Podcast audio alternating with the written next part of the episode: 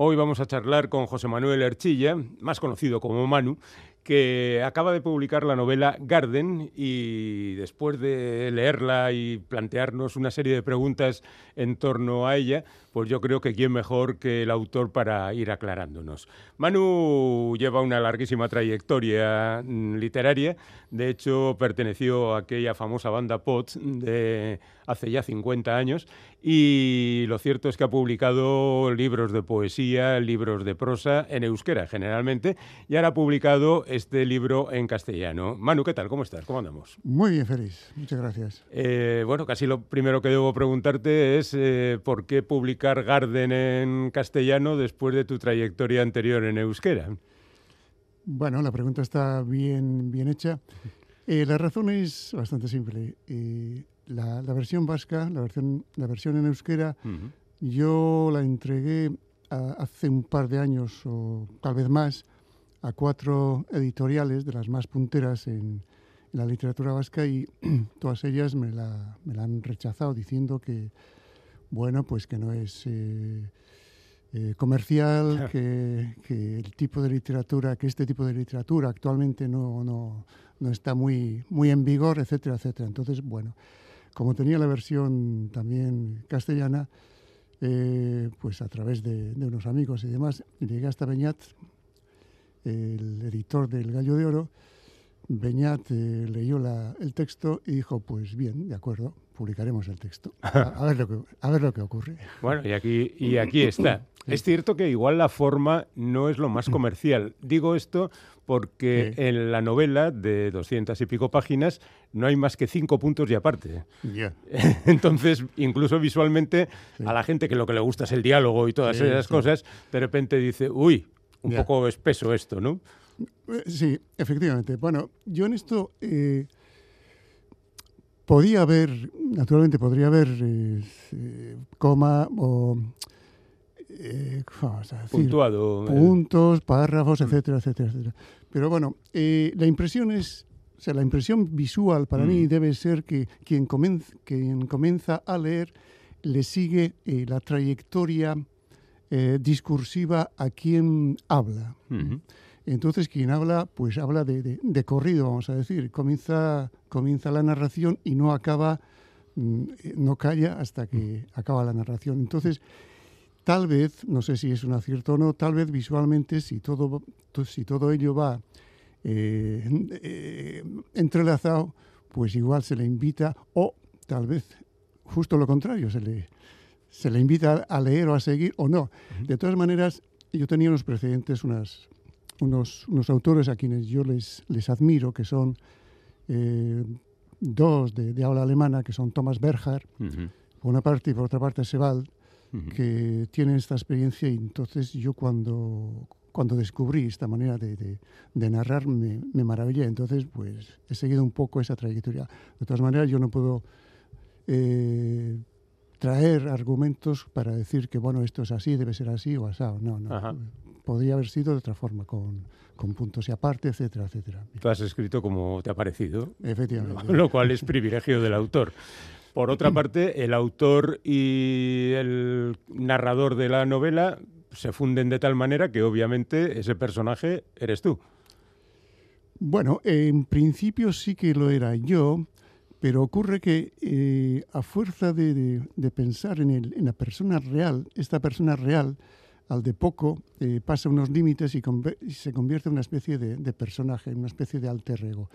Y entonces con ese alter ego o con ese personaje el autor puede hacer pues lo que, lo que se le antoja, naturalmente. Bueno, doy por sentado que también existe un Antón Gardoki, aunque igual no se llama así. No se llamaba así, efectivamente no se llamaba así, se llamaba Federico Krudwig. Eh, el personaje en esta novela, el personaje de Anton Gardoki, está en principio basada en, el conocimiento que tuve yo con Federico Krudwig, con toda la experiencia de no sé cuántos años, tal vez de 16 años, de estar prácticamente todos los días con él. Pero, eh, repito, eh, una vez que una vez que que se toma a alguien real como, como personaje de, de, una novela, entonces a partir de cierto momento eh, deja de ser la, la persona real y eh, se volatiliza en otras cosas. De modo que eh, si alguien me dijese, eh, Antón Gardoki es exactamente Federico Cruz, no, no, no, no lo es. Yo me basé en él.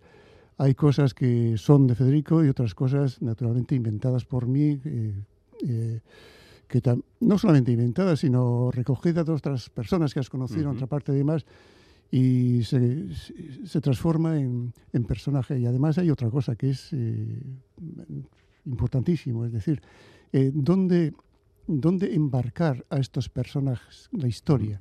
La historia que ahí se narra de Federico Krubik, pues realmente no, no ha tenido lugar. Pues tal vez algún, alguna anécdota y demás, pero por lo demás no. Mm, y esos otros personajes, por ejemplo, esas mujeres que vienen del pasado, en el caso de Antón Gardoki o en el caso del mismo protagonista, también supongo que tienen alguna referencia, ¿no? Eh, el, personaje más, más ficticio, digamos, es eh, la doctora eh, la doctora Begoña. Mm. prácticamente es, una creación mía. Tenía que enlazar la historia de, Anton Gardoki con la del con la del tío, entonces no sabía cómo hacerlo y al introducir a Anton Gardoki en el hospital de Basurto, entonces me daba pie esto a que existieran doctores y doctoras. Esto por una parte. Por otra parte tenía la historia, yo, otra historia que no tenía nada que ver con, con esto, que era la de la historia y la afición hace unos cuantos años de leer un poco la arquitectura eh, monástica, toda la vida monástica y demás. Entonces no sabía cómo hacer y tal. Y después de darle muchas vueltas al asunto, dije, bueno, pues eh, voy a inventar la, la, figura de, esta doctora que me permite unir Antón, eh, la historia de Antón Gardoki con otra historia que me la invento yo poco a poco. De todas maneras, la, eh, el personaje, vamos a decir, físico de, de, Begoña, yo lo saqué, también siempre se, se recurre a la, a la realidad, lo saqué de una también doctora, que vino hace muchos años a clase y tal, eh, que cojeaba un poquitín. Entonces ese cojear, ese cojear me llamaba la atención.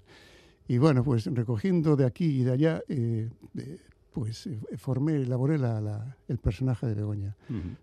Por lo demás, todo lo que se cuenta de Begoña es pura ficción. Puede haber cosas que, que, bueno, que las has recogido de tal y cual persona que has conocido y demás, o de de cuestiones del pasado, pero esto es totalmente totalmente nuevo, vamos a decir. Bueno, te has dado unos cuantos paseos por Bilbao, la verdad, principalmente por el hospital de Basurto, que ya debes conocer ladrillo a ladrillo. Sí, sí, sí. hice, multitud de visitas, para, porque claro, naturalmente este es el, vamos a decir, el, lugar, el topos principal de, la, de la narración. Entonces, pues el Hospital de Basurto me lo conozco bastante bien, sobre todo el pabellón Allende y el, y el jardín que está delante. Pero eh, eso a ti te sirve fundamentalmente casi al viejo estilo de los peripatéticos para ir filosofando y descubriendo o quejándote de lo que el mundo da ahora mismo. Por ejemplo, tú dices que esta ciudad ha mm, perdido su relación con el mar y que eso es muy malo para la ciudad, ¿no? Sí, bueno, e, esta historia, esta historia está recogida del propio Federico Krudwig, el cual a su vez la recogió a un amigo suyo que se llamaba Antón Madariaga, que fue presidente de la Cámara de Comercio y demás. Entonces, y no sé quién más. Creo que el propio Gorordo también eh, se ha hecho con, con, esa historia. Entonces, la pérdida del mar, estos decían que, que ha sido una calamidad tremenda para la gente que vive aquí, ¿no? que se pone únicamente a mirar a, su, a, su, entorno y pierde de vista lo, lo que es el, la, la, infinidad del, del, mundo, las cosas, eh, las distintas lenguas que hay, el tener que relacionarse con gente distinta, etcétera, etcétera. Y bueno, pues eso es lo que... Y lo, bueno, no es que yo piense, crea ah, y, predique que haya que, haya que hacer esto, sino que literariamente a mí me resultaba bien el introducir todo este discurso, nuestra vida normal que llevamos aquí, eh, Bueno, luego también hay, además de estas reflexiones filosóficas, también hay, digamos, un poquito más de acción en cuanto al personaje. Se pone a buscar, yo diría que dentro de sí, pero también en el exterior, en la última parte de la novela, una explicación a lo que le está ocurriendo, ¿no? Sí, sí, sí, sí. Eh, de hecho, la historia que se narra es eh, la historia de, un, de unos cuantos años de, gran depresión del, del, narrador, donde se, se, inscriben esas otras tres o cuatro historias. Entonces, eh, eso permite, eso me ha permitido pues eh, hablar tanto de, de, Anton como de la doctora, como del tío del, del narrador. O sea, no sé si está bien conjugado todo ello, bueno, forma diferentes partes del libro, ¿no? Hay una primera parte fundamentalmente ocupada por la figura de, de, Anton. Gardoki y luego el narrador ya se apodera de la historia, ¿no? Sí, sí, sí, sí, eso es. Se apodera de la historia y en ese primer momento en el que se narra la cuestión de, Anton, eh, el narrador está perfectamente sano. ¿eh? Al principio dice que después de la muerte de Anton y haber conocido eh, todas las calamidades finales de una persona, entonces se siente totalmente fortalecida para enfrentarse a lo que la vida le puede dar. Pero este hay que inesperadamente al de poco cae una depresión tremenda y esto parece ser que de vez en cuando suele ocurrir en la, en la realidad. Entonces eh, se trata de, en, los, en, la parte siguiente, eh, la historia de, de, la doctora y la del tío, eh, eso sobre todo es para dar a demostrar que él, basándose en estas dos personas, quienes le, le, dan toda su, vamos a decir, le explican su, su intimidad y le, le, dan toda su, eh, bueno, sé, eh, su valía, vamos a mm. decir. Entonces él, el narrador, se da cuenta de que con, esos, mm, con esas ayudas exteriores de estas dos personas tal vez pueda salir. de todas maneras, hay un momento en el que dice que al fin y al cabo Podemos tener todas las ayudas que se quieran en el mundo, pero si uno mismo no toma la decisión de salir del gran bache, es, es imposible. Hmm. Entonces hay en un momento dado, cuando va donde el iridólogo y le dice que tiene que morirse y demás, entonces dice, hombre, me tengo que morir, ¿qué es esto? Y se da cuenta, efectivamente, no, no, no, no, tú tienes que matar, vamos a decir, y lo que ha sido hasta ahora, lo que se llama normalmente el yo, y resucitar. Y en, esa, en ese punto, en esa reflexión, se da cuenta de que únicamente mi futuro, mi vida, únicamente depende de mí. Y eso le da un, eh, un, respiro tremendo. y a partir de ese momento comienza, comienza el personaje a, a, subir, vamos a decir, pero de todas maneras, pues necesita la, la compañía, los, eh, los paseos con, con Begoña, necesita que su tío, pues no sé, eh, le diga, oye, me tienes que ayudar o acompañar a tal sitio para que yo rememorie la, una historia antigua de la cual no me he sanado totalmente y tal. Y entonces esa confianza que le, que le conceden estas dos personas, al final se da cuenta que ha sido la, e, el último tirón, vamos a decir, mm. para que él salga de la, de la situación. Eh, de la situación de abismal en la que se había metido. Bueno, hay, gracias al tío, hay incluso casi una especie de thriller en la última parte de, la, de la novela y una relación con los jesuitas muertos en El Salvador, ¿no? Con Ellacuría y compañía. Sí, sí, sí. Con lo que tú tenías, una, al parecer, una relación, quizá a través de este tío, que también existió, seguramente. Bueno, en realidad el tío no existió, pero bueno, yo, yo estudié unos jesuitas. Eso hay que decirlo. Eh, y después, durante unos cuantos años, estuve aquí en el Colegio de los Jesuitas eh, enseñando, en Indaucho. Y entonces la, la figura del jesuita, eh, teólogo de la liberación, para mí era una, un personaje novelístico romanesco muy, muy, muy importante. Y dije, bueno, pues esto hay que meterlo, hay que sacar, sí, hay que introducirlo en la narración. Yo no tenía ningún tío, repito, jesuita, pero eh, conociendo, bueno, pues decir, basándome en los, jesuitas que he conocido tanto aquí como en Durango, y después eh, leyendo obras de Ellacuría, de John Sobrino y demás, dije, bueno, bueno, aquí hay mm. que elaborar una figura que sea bastante potente. Y mm. después, cómo traerle a ese jesuita de la, de la teología de la liberación, cómo traerle de la UCA, de, del Salvador aquí, pues bueno, me invento la cuestión aquella de los paramilitares y tal, que dicen que, bueno, los jesuitas toman la decisión, no sé si es cierta o no, de que de vez en cuando, o sea, rotativamente, uno o dos tienen que, estar fuera del Salvador para que no caigan todos en una, en una segada de estas. Y eh, pues he aprovechado esa eventualidad, vamos a decir, para que eh, este personaje venga a Bilbao y en, Bilbao aquí eh, y en lugar de, de meterse pues no sé con otros jesuitas en un piso en vamos a decir ahí en Santucho no sé dónde mm. pues tiene la eh, no sé vamos a decir la, algo le dice que se tiene que aislar y hacer una especie de, de, recuento de su vida, de los últimos años de su vida, tanto de su vida como de lo que los jesuitas están haciendo, es decir, la teoría de la liberación está haciendo uh -huh. allá. Entonces se mete en ese pequeño pueblo que se llama A, a unos 40 kilómetros de aquí, y bueno, pues ese es su, esa es su labor. Y sin que él lo, lo, lo buscase, se encuentra con un personaje que casi casi es su, su, su alma gemela, su siamés, que se llama Mendy, entonces se arreglan perfectamente.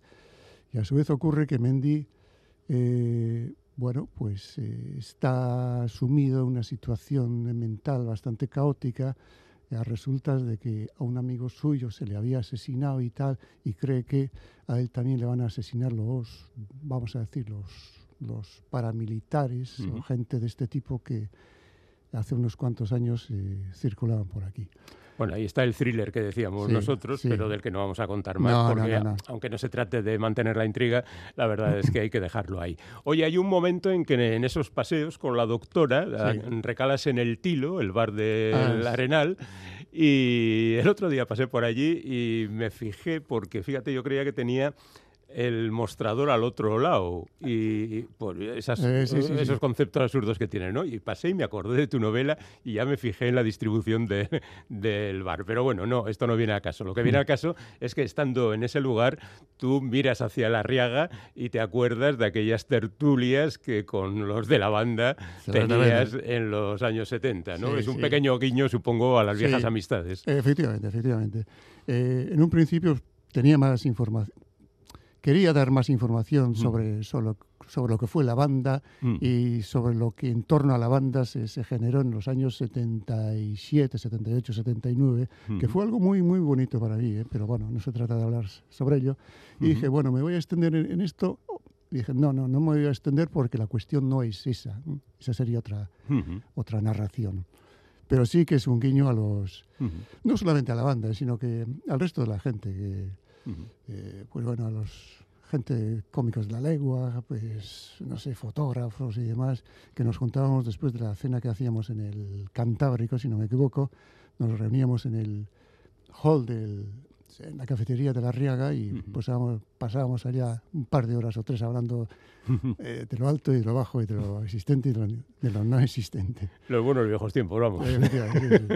Allí, cuando la Riaga tenía una cafetería eh, en los bajos. Sí, eso, eso, eso, eso, Luego, unos pocos años más tarde, llegó la Riada y todo aquello se acabó. Se y, acabó. Y, y, también la banda. También la banda, sí. Bueno, eh, los tiempos, como decías tú, que van cambiando y que, oye, mirar un poquito atrás con un poco de nostalgia tampoco está mal. No, con nostalgia y además con, yo creo que con cierto tono de, de ternura, vamos a decir. Uh -huh. Ternura en el sentido no, no melancólico, nada, sino, bueno, pues bueno, eso pasó, eh, no estaba mal o no está mal. Eh, uh -huh. Yo me acuerdo, y me acuerdo además con... Eh, placenteramente, vamos a decir. Uh -huh. Entonces, pues, sencillamente dar constancia de ello. Bueno, pero eso es un detalle dentro sí. de las 200 sí, sí, y pico páginas que tiene esta novela, que ya, como hemos repasado, aunque sea superficialmente, eh, da una serie de sugerencias sobre por dónde van las cosas. Eh, dices que había esta novela estaba ya escrita hace un par de años. Sí. Eh, no sé si entonces aquí ha seguido escribiendo algo en este sentido o, o no. Eh, bueno, acabo de, de, finalizar otro texto, uh -huh. eh, bastante más corto que este, que no es una narración al, al uso, sino, vamos a decir, una, una, narración entre, pues no sé, entre poética, uh -huh. eso que se llama prosa prosa poética que, que, suena muy mal, que suena muy mal. Suena contradictorio. Sí, sí, sí. El otro día se lo dije a uno y me dijo, ah, no uses más esa, ese término y tal. Bueno, de acuerdo. bueno, tampoco hay que ponerse no, así. No, eso lo acabé hace cosa de un mes o así. Mm. Eh, pero quisiera darle continuidad con una segunda parte. Ahora, de todas maneras, ahora estoy con la versión vasca del, del, Garden, dándole los últimos toques, vamos a decir, y a ver si lo publico en, pues probablemente con el propio Beñat en, en la misma colección. Bueno, de momento está aquí la versión en castellano el título en inglés y euskera, porque mm. ya mm, das las dos interpretaciones en los dos idiomas, y, y, lo muy sugerente que resultan ambas dos, ¿no? bien mezcladas en este libro. Pues Manu, yo creo que lo dejamos aquí y quedamos para la siguiente. Muy bien, feliz. Para cuando completes ese texto, que, bueno, ese texto está completado, pero quizá con un añadido para que alcance, porque al fin y al cabo tenemos que vivir de las convenciones y los libros tienen que tener más de 200 páginas para que te los publiquen normalmente, ¿no? bueno, estas cosas que tiene el mundo de la edición. Eh, José Manuel Erchilla, muchísimas gracias, compañero. Ahí está Garden en la editorial El Gallo de Oro y que vaya todo estupendamente.